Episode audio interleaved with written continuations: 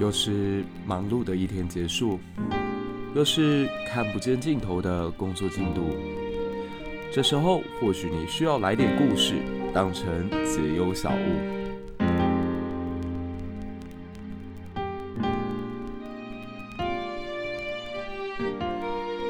如果说科技始终来自人性，那历史就始终来自人心。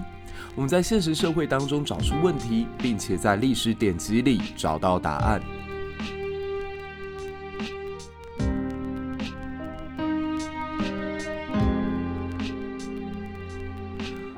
小至个人的情感，大至国家的发展，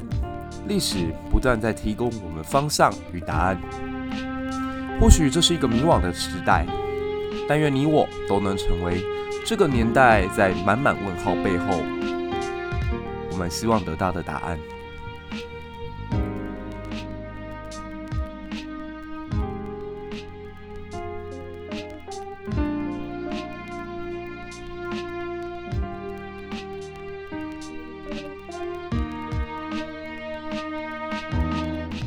想要跟我们有更多的互动，不要忘了加入我的粉丝专业以及脸书社团，Instagram 上面也可以做出及时的回应。如果喜欢节目的话，不要忘了给我们一杯咖啡作为小小的赞助哦。你的鼓励将会是我做节目最大的动力。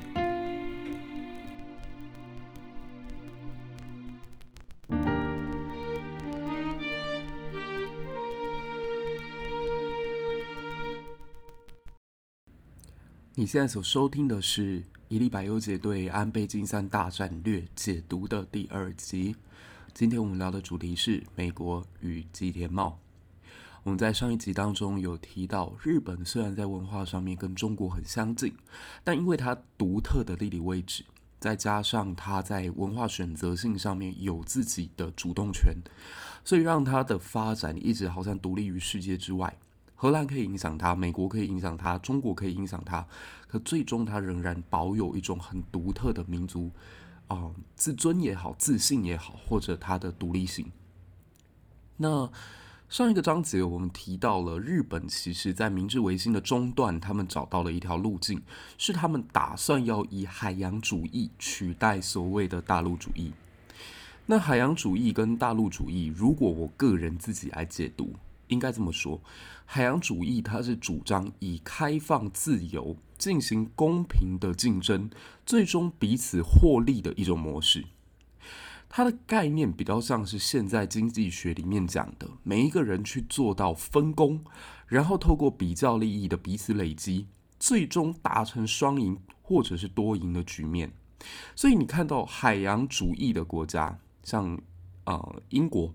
他在十九世纪、二十世纪的时候，虽然他的殖民地非常的多，但他采取的方式跟比利时、法国就不太一样。他是比较开放、比较自由的。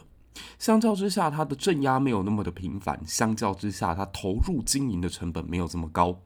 因为占领殖民地最主要的目标是什么？就是希望能够从殖民地上面榨取经济利益，支援母国的企业或者是母国的一般百姓。所以，如果这个逻辑大家畅通的话，就可以理解，对于一个海洋主义的国家来讲，他今天其实不急着要占领土地，他最主要是要能够获得利益。如果有一套模式是让他可以不用在在当地设定总督府，而是能够跟他透过自由贸易的话，那他可能会选择后者，因为后者的统治成本是远远远远低于前者。可大陆主义就不一样了，大陆主义是一种零和博弈，因为他们的争夺标的以土地作为最重要的依据。举例而言，好了，土地它如果今天被 A 占领，那你 B 就必须得退让。所以，在一个大陆主义的国家的心目当中，他是认为有土私有财，以土地作为他们的财产依据。如此一来，所有的竞争都会变成零和，不是你输就是我败。那我们在第一集当中有提到，日本有一个内部的现象是，他们的竞争会非常的激烈，因为集权的关系，所以让他们的权力变成一尊化。那一尊化就会大家为了要抢到这唯一的话语权，因此进行在国内当中非常激烈的竞争，甚至是彼此兵戎相向。那我们今天就主要聚焦在两个重要的时间节点上好了，就是二次世界大战的前跟后。二次世界大战之前，其实当时的呃日本内部维新的阵营当中，他们也分成是亲德派以及亲英派两种势力。那为什么会有亲德派的出现？其实跟当时他们见识到俾斯麦统一德国的过程当中，去非常巧妙地利用到德国内部的容克地主，他们认为这个经验是日本可以借鉴的，因为日本跟德国在这方面很接近，都有非常多的小领主或者是诸侯。那德国透过他们的民族主义，透过慢慢的把诸侯虚极化的过程，达到以最低的成本获得了中央集权的成功，所以这个经验当然让日本感觉到非常值得效法。这是一派，但也有像是福泽谕吉这种彻头彻尾是个英国思想主义的人。他就觉得，如果我们走向德国民族主义的这条道路的话，不可能只继承他的好而没有接受到他的坏，凡事都是一体两面。特别民族主义这件事情又是一个双面刃的一个状况，所以日本内部就出现了这样的分歧。我们上一次章节是断在说日英签订同盟。那日英同盟如果如此顺利的话，怎么会后来日本又走向所谓的大陆侵袭主义啊，或者大东亚共荣圈呢？嗯，那就必须得看到当时日本已经是一个走歪的帝国。那走歪路的其实远远不止日本一个国家而已哦，甚至你可以这样讲，十九世纪末，全世界都在慢慢的走向一条歪路当中，而且不自知。甚至在当时，法国社会明明已经来到了一九一三年，他们还称这个年代叫 b a l l e Age。Ballet 是美人的意思，就是说这段时间简直就是像美好的美人一般的时代，岁月静好啊，看不到任何危机啊。但实际上危机是非常非常明显的。从十九世纪末以来，你可以看到主导世界局势走向的英国正在慢慢的衰退。他身为当时名义上的世界第一，可却面临到许多新威胁跟挑战。请注意我的用词，许多。这跟美国现在的状况不太一样哦。美国他现在面对到可能是中国、俄罗斯这个所谓的集权体制崛起，面对到他的一个进行威胁。可当时的英国，他面临到是多重的威胁。举例而言，好了，像是俄罗斯帝国。他俄罗斯帝国，他在欧洲呢，已经慢慢的对克里米亚展现出他的野心了，所以他在这里屡屡挑衅滋事。而且因为随着鄂图曼土耳其的衰弱啊，其实俄罗斯也多次插手干涉中东问题。那只要进入到中东，就跟英国牵涉上关系，因为英国一直拥有直布罗陀到苏伊士运河之间的这个航线。那你也可以理解到，这个时候英国跟苏联他们的。或者说沙皇俄国，他们的直接利益就已经遇到了冲突。那再来就是俄罗斯来到了东亚之后，他还在继续进行扩张。俄罗斯一旦进入到东亚，与德国、法国、英国、美国、日本五个国家可能都会产生新的矛盾以及冲突加剧。而跟英国一样留着同样协议的德国，却也开始了他们的海上扩张之路。当时，德国首相曾经发表一个言论，是说啊，未来德意志也要拥有在蓝天之下的土地，我们也应该跟大洋上的这些国家进行竞争，我们也要有属于自己的殖民地。所以，大海的竞争赛俨然已经拉开了序幕。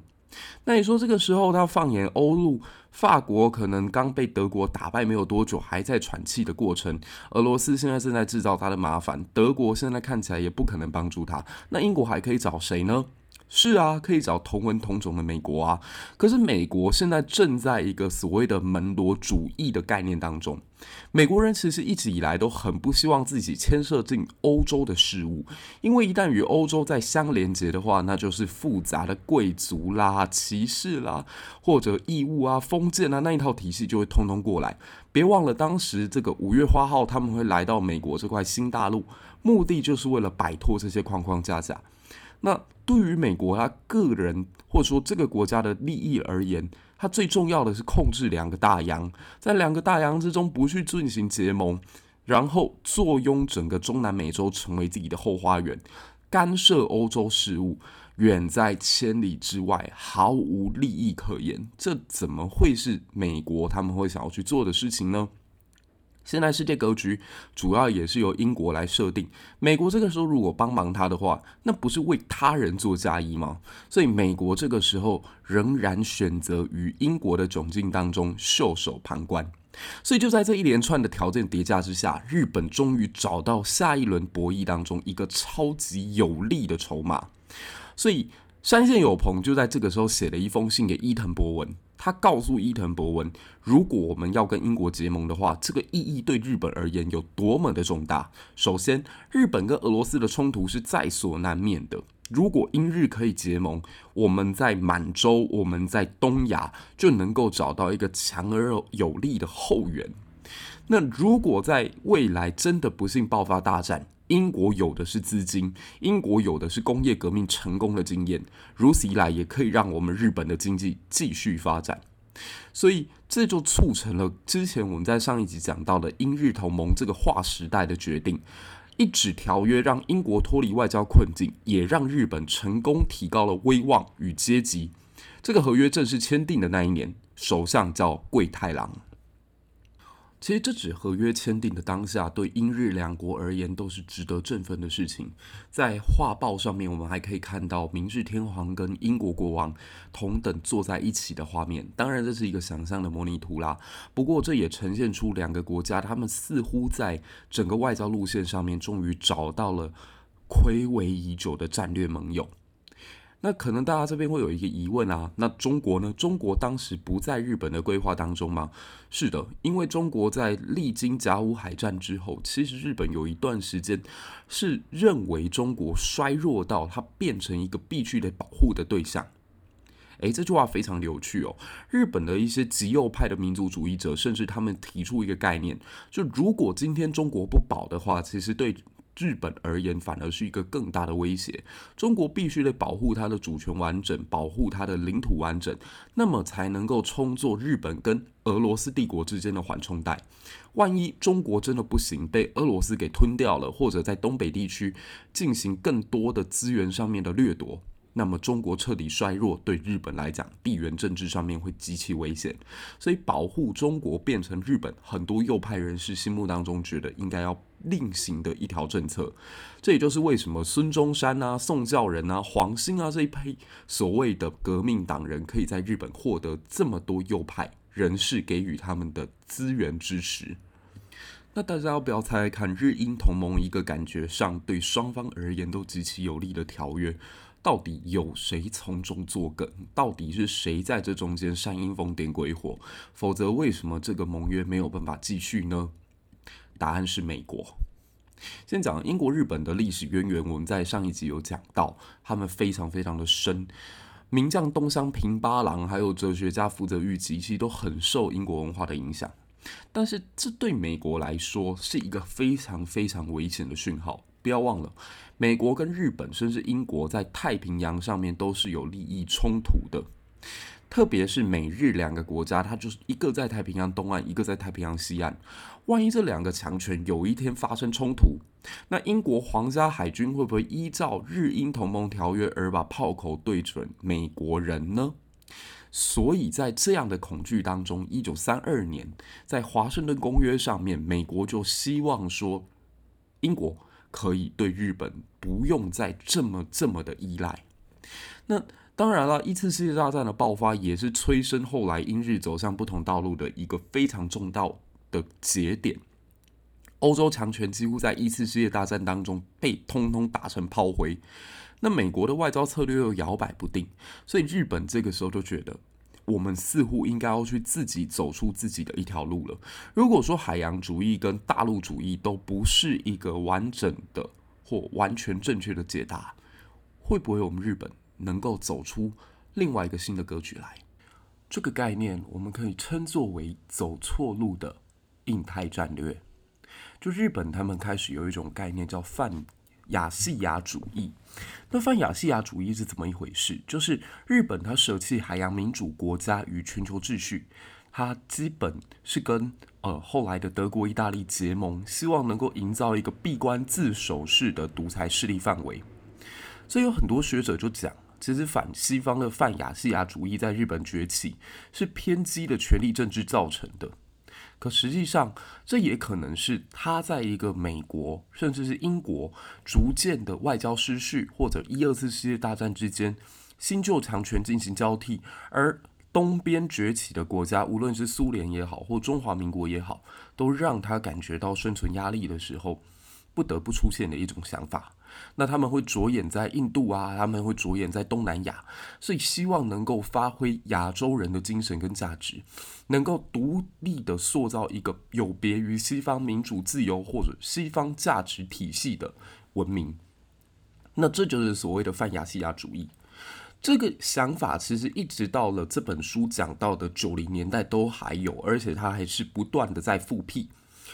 九零年代的时候，日本的经济在苏联解体的状况之下，成为了美国在世界上最大的竞争对手。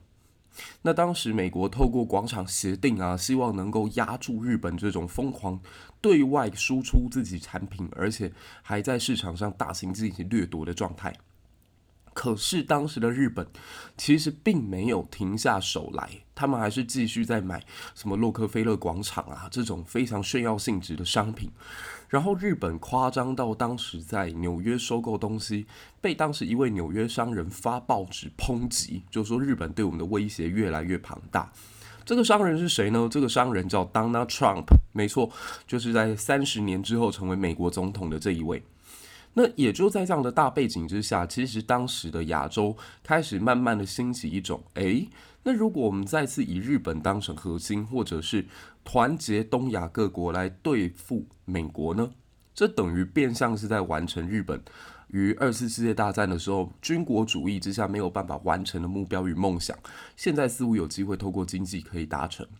那当时不管是马来西亚的统治者啦，还是新加坡李光耀啊，还是当时台湾呢，几乎都有提出一些，诶，其实东方有别于西方的概念。像说李光耀家族，他们这里强调叫亚洲价值嘛，就亚洲价值是一套以儒家为系统的想法，然后管理的国家里面充满了各种家父长制度，这天生的社会性质就跟西方不一样。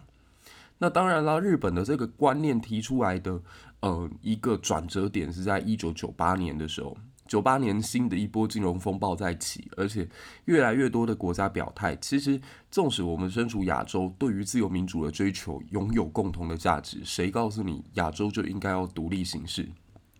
那你可以发现说，这个脉络基本从二次世界大战就一直留下来。二次世界大战在书里面有提到一个很有趣的观点，就是说，其实日本差一点是成功的。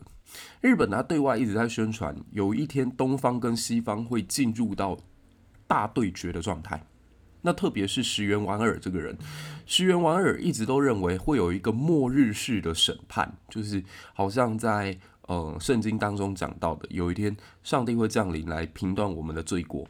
那石原莞尔认为，有一天东西双方是一定会爆发大战的，只是要用什么形式而已。那如果要在这场大战当中能够获得胜利的话，那最大的关键就是必须要拿下中国、拿下满洲、拿下蒙古、拿下韩国，然后可以跟俄罗斯进行对抗。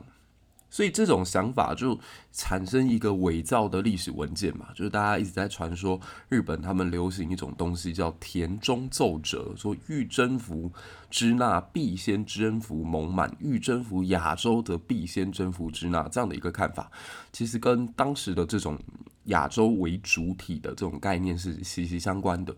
那大家不要觉得说，诶，这么落后的想法应该之后就没有出现了吧？其实一直到了二零零九年的时候。自民党在那一轮执政非常的失败嘛，就是安倍晋三内阁出了一大堆丑闻，而后继者又无力可以解决问题，再加上他们许许多多贪污腐败的故事不断的在日本上演。其实大家有没有注意到，就日本自民党它的呃存在，甚至它的版图，甚至它对当地的影响力，就一如是在九零年代的国民党。无比强大，无比坚韧，但是内部其实问题非常的多，然后派阀林立，派系斗争也非常的明显。可自民党跟国民党一个最大的不同是，他们两个都是以反共精神而起家的。可国民党到后来，他开始在国家意识形态上面出现了妥协或出现了转折，但自民党自始至终都非常知道自己的路线跟理想。其实自民党在二次世界大战刚结束的时候，他们也有进行过党内的一个辩论跟讨论，就是我们必须要站在右派路线，还是应该要呃走向左派路线？我们是应该亲美呢，还是必须要跟美国保持距离？那当时吉田茂的路线就很清楚，就我们必须要能够继续跟美国保持合作。那跟美国保持合作就。为了要避免最可怕的事情发生，就是国内的左派跟共产党，如果在我们不够亲美的状况之下，它一定会产生，而且势力一定会很庞大。在这样的一个国家里面，是不可能有中间立场或中间路线出现的，所以自民党才走上一条所谓的右派亲美或者重商轻兵这样的一个路线。那亲美有什么好处呢？当然好处是很大的。如果我现在跟美国站在一起，我可以把所有的外部危机转为是美国的问题。那我现在就必须得坚守宪法第九条。我只要告诉美国或者其他国家说，日本是全世界唯一一个没有所谓集体自卫权的国家。所谓集体自卫权，就是指如果别的国家来入侵我的时候，基于自我防卫意识，我可以对这个国家进行攻击。可日本我不要这个东西，或我没有这个东西，也就是我不会去侵略其他的国度。纵使对方打我，我也不会出手。所以美国在整个冷战的设计过程当中，就把日本当成是在东亚的一张盾牌。那他希望自己像是一只矛一样刺向苏联或刺向共产世界的时候，日本会是最坚实的后盾。那这也是日本他乐于扮演的角色。所以在这种情况之下，你就可以发现说，大东亚主义它的崛起，或它大东亚的这种想法，某种程度跟日本的主流是违背的。自民党在二零零九年的败选，不是因为他在外交路线或亲美路线有什么错误，而是当时人们只是。对于政党内部的贪污腐败感到不满，可是从此之后，让这个民主党有了执政权。民主党走的一条路线就非常非常的可怕，它是反美的。它反美到什么地步？它希望能够建构一个以中国为主体或以东亚为主体对抗美国的系统。甚至在鸠山由纪夫他上任的时候，他是禁止国内的官员拜访美国，那这让美国就感到非常的压抑。美国当时的总统是奥巴马，奥巴马对于日本可能不存在特别的善意或者是恶感，可是他对于日本忽然之间与他保持这样的距离，他是打上一个问号的。那鸠山由纪夫为什么要这样做呢？诶，这要提到他的阿公鸠山一郎。鸠山一郎时代，他最大的政治敌手就是吉田茂。吉田茂，我们有提到，他是一个主张亲美的人，甚至衍生出后来的日美安保条约。然后，日美安保条约让日本国民是非常非常受伤的，觉得从此之后国家就不正常了。那吉田茂的对立面就是鸠山一郎，但是鸠山一郎他的做法是希望能够跟中国走得比较近一点。那跟中国走近这条路线，其实后来，呃，日本的首相田中角荣也是如此啊。田中角荣最后一次公开露面，应该是一九九二年面见江泽民，然后江泽民当时赠予他一幅山水画，然后两个人手把手，然后眼泪流得到处都是，这样，然后那个画面之亲中，让人有点难以想象说这里是日本。不过那也几乎就是。呃，日本亲中派的最后高光时刻，从此之后，日本的亲中派就逐渐式微，一直要等到鸠山由纪夫。那鸠山由纪夫就想要继承阿公的路线啊，希望能够继续反美亲中这条这个方法。可你说他有没有什么实际的理想，或者说他真的在这个过程当中看到了中国什么机会？倒也没有。如果根据书上面的一个说法是，刚好当时他的手下一个最重要的幕僚叫小泽一郎。然后小泽一郎的老师就是刚刚我们提到与江泽民见面，然后两眼泪汪汪的田中角荣。所以某种程度而言，这一届的内阁他们的立场也不敢说是真的亲中啦，可是就是很反美。可这届政府有没有把事情做好呢？没有。你看，二零一一年在福岛发生核外泄危机的时候，这个政府几乎陷入一个失能的状态。所以这也很好笑或很讽刺的。当舟山由纪夫上台否定了吉田茂路线的时候，哎，也是因为舟山由纪夫的施政失败，彻底的把亲中反美的这一条路线走到了尽头。而他的尽头等着他的掘墓人是谁呢？是安倍晋三。是的，就是当年吉田茂路线继承人岸信介跟佐藤荣作的孙子。所以我觉得这个日本历史，如果你看到这一段的时候，会发现是一个非常有意思的轮回。那如果我们再把时间拉回到冷战结束的那一刻，你会发现说非常有意思的是，全世界立下的两个巨人只剩下日本跟美国。那日本当时的外交策略是希望啊，能够与北京之间建立一个比起美国到北京之间更近的外交关系。我再说一次哦，就日本他希望能够扮演在亚洲一个大哥的角色。那也就是说，我与北京的关系必须要比华府与北京的关系来得更亲。这样我才有机会成为老大。那这样的一个指导方针，其实让美国是感到有点不安的。因为如果我们用所谓的修昔底德陷阱的角度来看，如果日本真的成为了世界老二，而且团结了亚洲，那势必下一轮竞争当中，日美就可能成为对手。所以美国他一直希望自己能够在亚太事务上面更多的扮演一些角色。这里就有所谓的 APEC。其实 APEC 最早没有要把美国纳进来，甚至。当年在亚太经合会上面，日本是希望拉住澳大利亚，跟他成立自己的一个独立的运作的经济组织。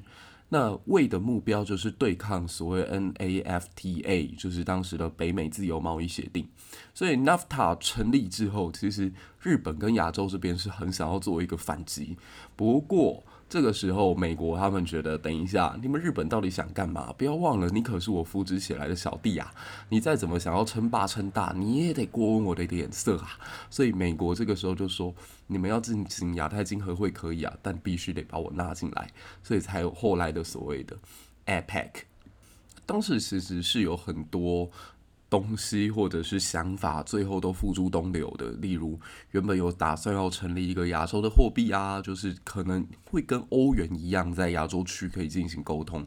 可这个想法跟这种呃作为，可能在于亚洲各个国家之间的国族民情以及 GDP 都实在相差太大太大了。所以这样的概念虽然表面上符合逻辑，但是实际执行起来异常艰难。而且日本也慢慢的感觉到，如果有一天真的出现一个以亚洲为单位的组织的话，那老大不一定是我东京，搞不好会慢慢的转移到北京，那北京有可能变成这一轮当中